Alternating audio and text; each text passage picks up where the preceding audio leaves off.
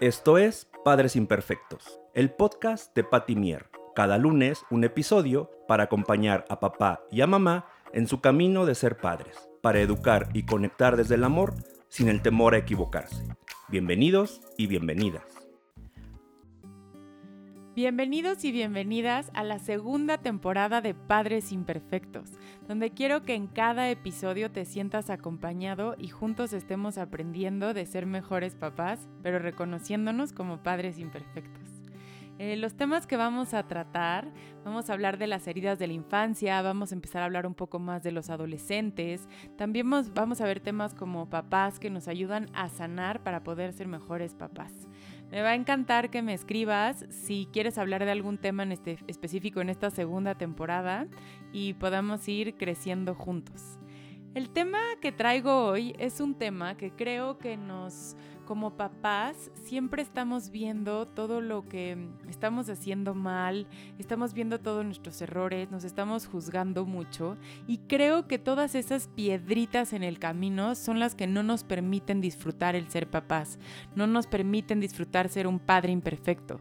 Si bien yo creo que mm, en, en esta tarea de ser papás, por supuesto que tenemos que asesorarnos, tenemos que aprender, también tenemos que desaprender mucho, creo que también el querer cumplir con muchas cosas a veces no nos deja ser eh, unos padres tal cual queremos ser, no nos dejan conocer mejor a nuestros hijos y no nos deja disfrutar a nuestros hijos. Cuando pasan los años nos damos cuenta que estuvimos viendo todo lo mal que hacíamos y no disfrutamos los pequeños instantes. Por eso en este primer episodio te quiero hablar de las 10 cosas que debes de evitar a la hora de educar. Estas cositas que de repente no nos permiten ser unos padres imperfectos, que no nos permiten disfrutar nuestro día a día. Empezamos con el primer episodio.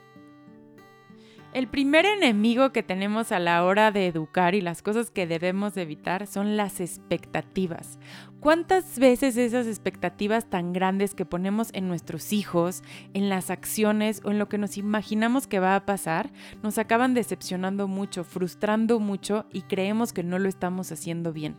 Por eso quiero que reflexiones si estás poniendo tus, expectativas muy altas y por eso sientes que todo el tiempo lo estás haciendo mal apunta como dos o tres cosas que crees que te imaginas. Te voy a poner un ejemplo.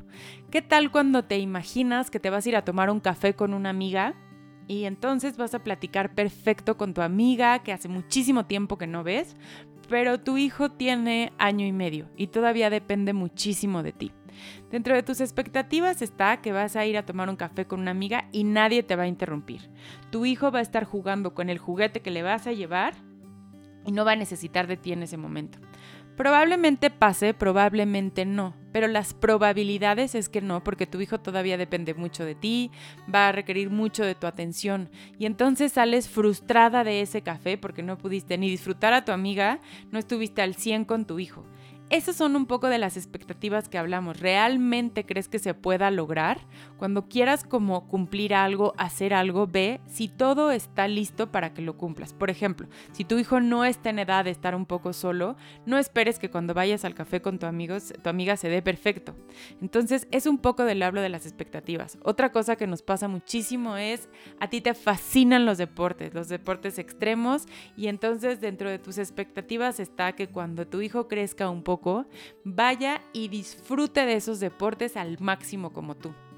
Muchas veces pasa, pero muchas veces no pasa. Y una vez más, esas expectativas son las que no nos permiten disfrutar a nuestros hijos. Y entonces en ti está que él tiene que disfrutar el deporte extremo y tal vez no pasa.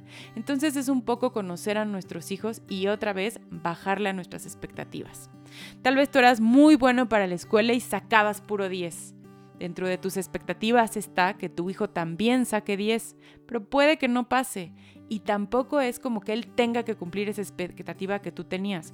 Por supuesto que tú pondrás los límites que le tiene que ir bien en la escuela, que tiene que esforzarse, pero no tiene que hacer exactamente lo mismo que tú eras cuando eras chiquito.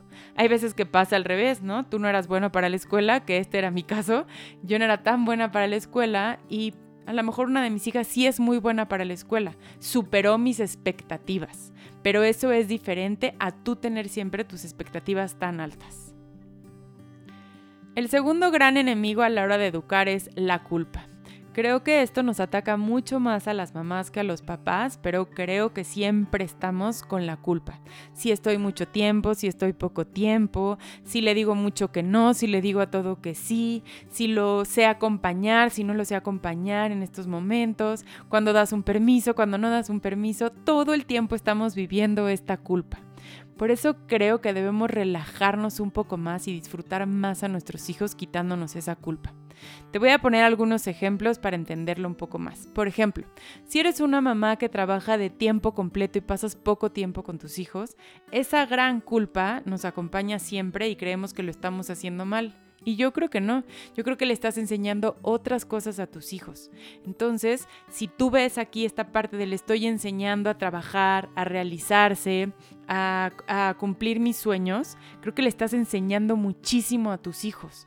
Le puedes bajar un poquito más a la culpa y cuando pases tiempo, pasa tiempo de calidad con ellos. Explícales cuáles son tus horarios de trabajo, explícales quién es la persona que los va a cuidar, por cuánto tiempo, que sea una persona seguro, que eso me queda claro que cuando decidas quién los cuida es alguien que sea de toda tu confianza. Entonces en esa parte debes de sentirte muy tranquila o tranquilo. Pero cuando pases tiempo con tus hijos, disfrútalo al máximo. Por el contrario, si eres una mamá que está todo el tiempo en casa o trabaja en casa, también a veces tenemos esa culpa porque estamos y no estamos. Estamos ahí en la casa, pero estamos em, en el celular porque tenemos que hacer cosas de trabajo o simplemente porque estamos en el celular, estamos en alguna llamada, estamos haciendo cosas de la casa y también sentimos culpa. Creo que si te organizas mucho más, aunque estés en tu casa, puedes bajarle un poco a esta culpa y entender que tienes que cumplir muchas cosas, no solo tu papel de ser mamá.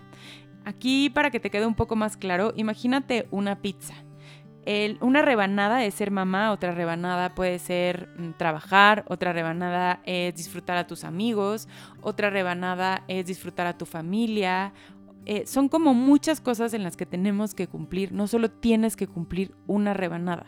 Si lo ves de esta manera, creo que le puedes bajar mucho a la culpa y empezar a disfrutar cada etapa de tu vida y vamos a bajarle un poco a este gran sentimiento de culpa.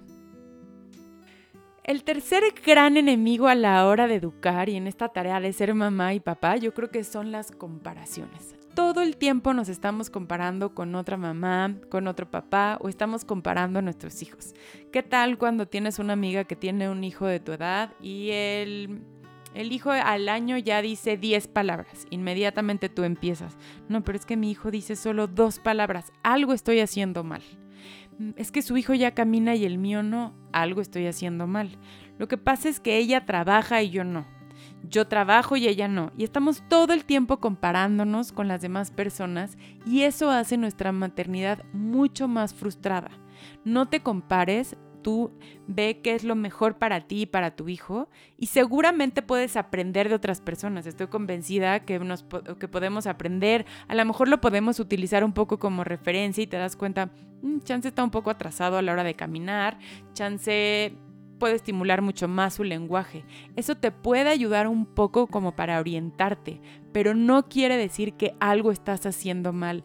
Deja de compararte con las demás personas. Yo estoy segura que eres el mejor mamá, la, la mejor mamá o el mejor papá para tu hijo. Deja de, de estas comparaciones que no te dejan disfrutar. Analiza cuántas veces al día te estás comparando con las demás personas. Si este es tu caso, observa y puedes bajarle mucho más y disfrutar de esta tarea de ser papás. El cuarto error que cometemos es no confiar en tu instinto. Estoy convencida que nadie mejor que tú como mamá o papá conoce a tu hijo o a tu hija.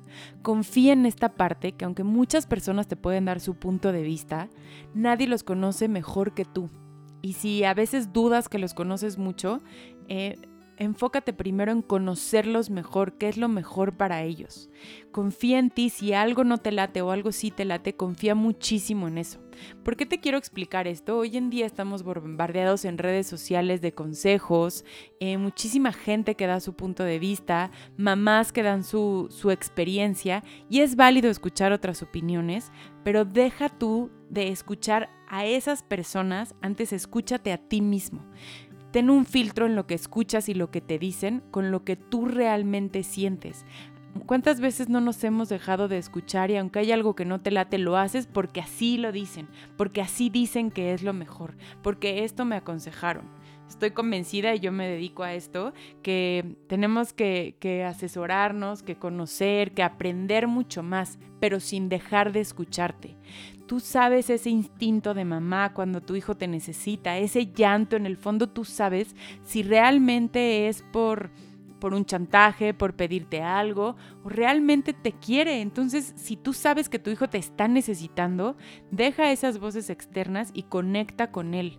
Ese instinto que a veces dejamos de escuchar porque estamos escuchando mucho a otras cosas, a otras personas, a otras situaciones. Entonces, este cuarto punto es escúchate más, confía en ti. El quinto error que cometemos y que no nos ayuda a la hora de educar es no planear. Cuando no planeamos las cosas, las cosas salen de nuestro control. Eh, si no planeas la mañana siguiente y dejas todo ordenado para que fluya mejor, acaba siendo un caos la mañana. Si no planeas a qué hora tus hijos van a hacer la tarea, acaba siendo un caos la hora de hacer la tarea. No estoy diciendo que con esto no te puedas salir, no te puedas como salir un poco a veces y soltar un poco esta, esta parte de la perfección, pero tampoco todas las veces esperemos que todo salga al aventón y por eso es cuando nos frustramos más como papás. Por eso te invito a que sí trabajes en tus rutinas, que sí planees, que sí sepas qué es lo que va a pasar. Si vas a hacer un viaje de muchas horas, planea que salga lo mejor posible. No esperes que en un viaje de cinco horas todo fluya perfecto y tu hijo esté lo mejor.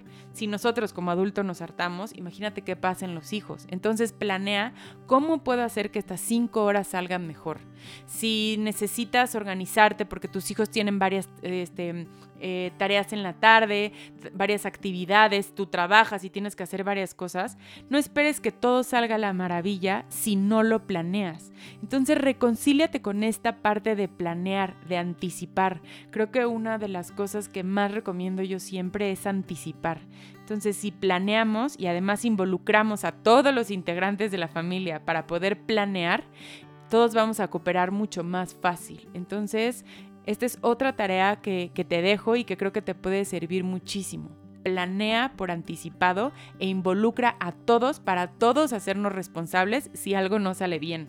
Muchas veces es muy fácil decir que bárbara, es que las mañanas están fatales, esta casa es un caos en la mañana, eso lo puede decir mamá o papá. ¿Y qué hago yo para que esta mañana fluya mejor? Entonces me voy a involucrar para que esta mañana fluya mejor, me voy a involucrar para que las cosas salgan mejor. Entonces, este es el quinto paso, el no planear. Espero que te estén sirviendo estos pasos y voy a hacerte un resumen. Hasta ahorita te voy a decir de las 10 cosas los que llevamos. El primero son las expectativas. El segundo es la culpa. El tercer gran enemigo son las comparaciones. El cuarto, no confiar en tu instinto. Y el quinto es no planear y además imaginar que tiene que salir perfecto.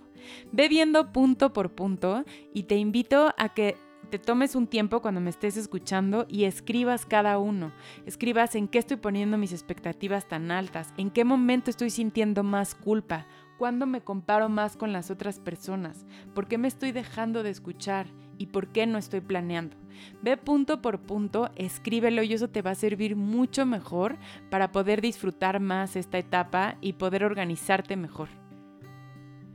El sexto punto es escuchar todas las opiniones. ¿Cuántas veces no nos pasa? Y creo que eso pasa más cuando somos papás primerizos. Estamos escuchando las opiniones de todos, todo mundo te da su punto de vista, todo mundo te cuenta su experiencia y por supuesto que lo agradecemos, pero eso nos confunde muchísimo más. Eh, a veces no podemos decir como cortar o ser groseros y decir que no los queremos escuchar, pero lo que sí podemos hacer nosotros es saber en quién voy a confiar, en quién me voy a basar, tener esas personas que digo, quiero seguir, me gusta mucho cómo lleva su maternidad, la quiero escuchar. Evidentemente, eh, a tu mamá o a tu papá, a tu familia muy cercana que tú quieras escuchar, pero no que escuches todas las opiniones. Si confías en algún experto y, te da sus asesorías, confía solo en una o dos personas, incluso tres, pero no confíes en todos y en las opiniones de todos porque ahí es donde nos perdemos mucho y regresamos al punto número cuatro y dejamos de confiar en nuestro instinto, nos dejamos de escuchar. Entonces selecciona bien quién va a ser la persona a la que vas a escuchar y realmente va a influir eh, en la opinión que te dé. Y para esto también hay un tema muy importante que a veces, ¿qué tal la opinión de la familia extendida? Los papás, los abuelos, los suegros, eh, las tías, esas personas que desde luego lo hacen con todo el amor, pero nos confunden muchísimo a la hora de educar. Para esto voy a tener un episodio en esta temporada que vamos a hablar justo de esto y de cómo poner límites. Pero es importante que desde ahorita vayas viendo que podemos poner límites con todo el respeto del mundo. Te quiero poner algunos ejemplos de cómo poner límites con respeto. Eh, no falta a lo mejor la tía que te dice, qué bárbara, le faltan unas nalgadas para que entienda. Y ahí empezamos con este conflicto inmediato como de chance sí tiene razón, chance no, ¿qué tengo que hacer? ¿A quién le hago caso? Entonces, antes de ponerte a analizar y empezar a sentir esa culpa, esa comparación y empezar con todo este rollo que a veces hacemos, pon un límite claro Muchísimas gracias. Me imagino que a ti te sirvió muchísimo esta educación. Yo estoy aplicando otra cosa con mi hijo y no creo que le haga falta una nalgada. Otro ejemplo es, qué bárbaro, es que no tendrías que dejarlo que haga eso. Probablemente para ti, pero él y yo tenemos un acuerdo y sí lo voy a dejar que haga esto. ¿Qué pasa aquí? Estás poniendo un límite con todo respeto y también estás respetando los acuerdos que tienes con tus hijos y tienes la misma línea. No estoy diciendo que si después escuchaste algún consejo que crees que te sirva, probablemente lo puedes aplicar, pero no en ese momento y entras en esta confusión de saber si lo estás haciendo bien o lo estás haciendo mal. Entonces, deja de escuchar todas las opiniones y empieza a escucharte un poco más a ti. El séptimo punto es no tener claro tus no negociables. Siempre les hablo de los no negociables y creo que son básicos a la hora de educar cada mamá y papá tenemos nuestros no negociables. Te voy a poner algunos ejemplos para que te sirvan y eso te va a dar mucho más estructura y vas a tener como el mapa mucho más claro eh, a la hora de educar y poner tus prioridades. Cuando tú tienes claros tus no negociables, sabes mucho más hacia dónde vas y tus hijos también. Te voy a poner ejemplos que pueden ser tus no negociables y eso completamente tú lo decides como papá o como mamá. No hay algo que esté bien de los no negociables, es los que sean para ti. Te voy a poner ejemplos de papás que me dicen sus tres no negociables. El primero es que sea muy bueno en la escuela y que cumpla siempre con todas las tareas de la escuela. El segundo no negociable que tengo es que siempre coma sanamente y el tercero es que haga deporte. Al tú escribir tus tres no negociables, vas a trabajar en que tu hijo los cumpla, eh, obviamente con herramientas, conociendo mejor a tu hijo, pero te vas a enfocar en esto, a siempre estar como teniendo millones de no negociables, poner nuestras expectativas tan altas y que nuestros hijos cumplan en todo. Al tú tener claro tus no negociables, educas mucho más fácil a tus hijos. Tus hijos ya saben que, por ejemplo, la batalla de la alimentación, pues tú les vas a dar un no rotundo o es muy importante para ti. Chance esa batalla la pueden evitar, pero saben que sí te pueden convencer con alguna otra cosa. Y es parte del ceder, ceder, ganar, ganar. En esta parte de los no negociables es muy importante que tú y tu pareja platiquen de cuáles son los no negociables para cada uno. Eh, en el ejemplo que puse, a lo mejor si el no negociable es que sea bueno en la escuela, la alimentación y el deporte, puede que para la mamá su no negociable sea este que asista a una clase de música, que mm, siempre saluda a la familia educadamente y la tercera es trabajar muchísimo en sus emociones, por ejemplo. Entonces, tú como mamá sabes que de eso no te vas a salir y esos son tus no negociables y quieres trabajar eso con tus hijos. Entonces, ¿qué es lo que pasa? Cuando mamá y papá o los cuidadores primarios hablamos de los no negociables, aprendemos a respetar. Te voy a poner un ejercicio que podemos hacer cuando tenemos claro nuestros no negociables. En el ejemplo que te estaba poniendo de una mamá que su no negociable es que sea bueno en la escuela y que no falte a nada de la escuela y que cumpla con las calificaciones. Eh, en el segundo es que coma sanamente y su tercer punto es que haga deporte todos los días. Esos son los no negociables de la mamá. Pero eh, siempre tenemos eh, a, tu pareja, al papá, a la mamá o a otros cuidadores primarios que debemos de escuchar. Entonces, si tú escuchas a la otra persona y te dice sus no negociables, podemos planear mejor. En este ejemplo que te estoy poniendo, por ejemplo, para la otra persona, sus no negociables es solo quiero que vea una hora al día de iPad. No quiero que vea eh, caricaturas que saquen pistolas y cosas de mucha violencia. Y la tercera, y coincido contigo, es muy importante el deporte. Al aquí planear las dos partes, qué es lo que son nuestros no negociables, para qué nos sirve para tener un mapa de hacia dónde vamos en la educación de nuestros hijos y también para entender a la otra persona chance para mí no es tan importante lo de la alimentación, pero si para ti es muy importante, tendré más cuidado en eso. Y la otra persona podrá decir lo mismo, para mí no es tan importante que saque 10, pero si para ti es importante, voy a fijar, o sea, voy a poner más atención en que cumpla bien con todas sus tareas y apoyarlo para que saque mejores calificaciones. Esto nos sirve como un mapa para saber hacia dónde vamos y entender a la otra persona. Y por supuesto que a tu hijo o a tu hija le va a dar mucho más estructura en las cosas que son importantes para mamá, para papá o para los cuidadores primarios. Te invito a que hagas este ejercicio, les va a ayudar muchísimo para poder saber hacia qué camino van y trazar juntos ese camino. El punto número 8 es dejar de cuidar de ti. Esto creo que pasa muy común y lo escucho muchísimo, es, es que no tengo tiempo para mí, es que cuando ya crezca tendré tiempo para mí, es que de verdad no me da la vida, no me dejan en paz ni dos minutos. Y te entiendo porque soy mamá y sé que así pasa, pero esto no depende de tus hijos o de tu pareja, esto depende de ti. El cuidar de ti es algo que tú debes de ver como una necesidad, no como un lujo. Cuando, no sé, cuando tú sales con tus amigas y te vas a un café y regresas a tu casa, regresas con mucho más pila, con mucho más energía. Cuando sales y trabajas y escuchas a otras personas y luchas por tus sueños, eres una mamá o un papá mucho más realizado y regresas mucho más contento a tu casa. Si hay, te gusta hacer ejercicio, te gusta una clase de meditación, a veces las vamos dejando porque creemos que no tenemos tiempo para eso. Y esto a la hora de ser mamá o papá, cuando estamos con nuestros hijos, creo que cobramos la factura muy cara. ¿Por qué? Porque estamos sobresaturados, porque estamos frustrados, porque estamos enojados, porque no estamos cuidando de nosotros y entonces eso no nos permite disfrutar a nuestros hijos. Entonces el cuidar de ti depende de ti. Te invito a que hagas otra lista con tres cosas que son importantes para ti para cuidar de ti. Eh, hacer ejercicio, una vez a la semana ver a mis amigos, eh, una vez a la semana ir con mi pareja al cine. Son cosas que te hacen cuidar de ti y estar mejor, que no siempre tenga que ver todo con estar con tus hijos, con ser mamá, con todo este ámbito que si te encierras ahí acaba siendo muy cansado. Entonces, este octavo punto es muy importante y te repito, el cuidar de ti no es un lujo, es una necesidad. El punto número 9 es no tener una red de apoyo. Eh, si queremos cumplir el punto número 8 y soltar un poco, tenemos que tener esa red de apoyo, esas personas en las que confías y le puedes decir, necesito que me ayudes a cuidarlos. Cuando tienes una emergencia, alguien que te ayude y haces esa red. Fíjate que tengo una fiesta y tengo que llevar a mi hijo, pero mi hija tiene una clase, nos podemos ayudar, te lo puedes llevar tú.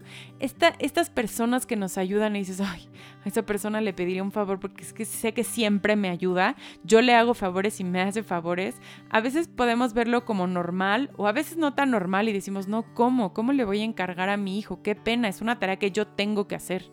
Y no, al contrario, si lo vemos como esta red de apoyo, esas personas que te ayudan, esos grandes abuelos que nos ayudan y les podemos dejar a nuestros hijos el fin de semana o si tienes una cena o tal vez las personas que te ayudan en tu casa, que tú confías en ellas, que se hagan tu red de apoyo. Esos tíos que, que nos ayudan, las tías, todas esas personas, que tus hijos se sientan seguros y que tú también les transmitas esa seguridad para que te puedas ir tranquila y puedas tener esos tiempos para ti, eh, para ti como pareja y tú como papá también te sientas tranquilo, ¿no? Si mamá se fue a algún lado, eh, que sepas en quién te puedes apoyar y hacer lo mejor que puedas. Entonces, construye tu red de apoyo y siempre es un ganar-ganar y ayudarles para que también te ayuden.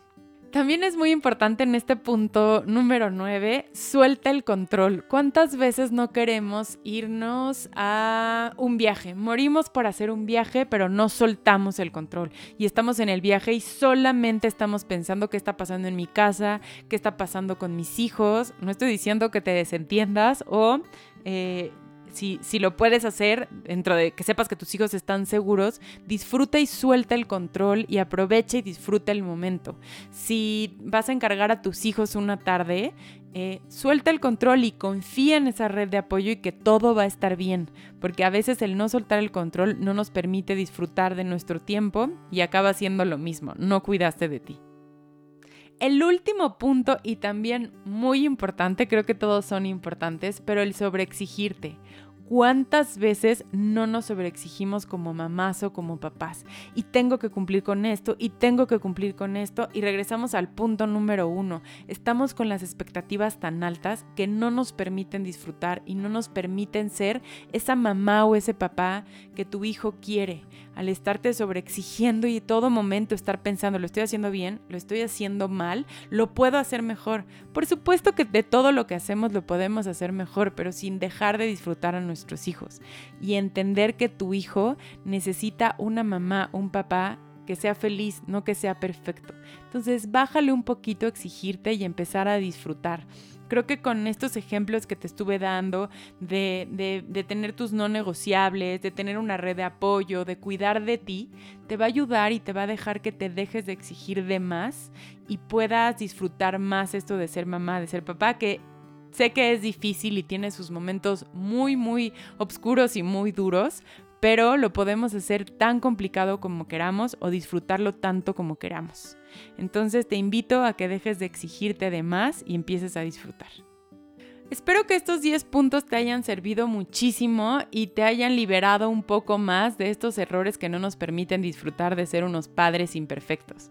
Te invito a que lo escuches una vez más, pero que te sientes y te tomes ese tiempo para escribir qué es lo que estás haciendo, si estás trabajando mucho en tu culpa, en las comparaciones, que tengas claros tus no negociables. Eh, estoy segura que eso te puede servir muchísimo. Y por supuesto, te invito a que me sigas en Instagram, Facebook, eh, como Patty Mier. Tengo talleres y asesorías y será un gusto acompañarte en esta tarea de ser papás para cualquier duda que tengas. Y sé que no es fácil, pero si estamos acompañados lo podemos disfrutar más.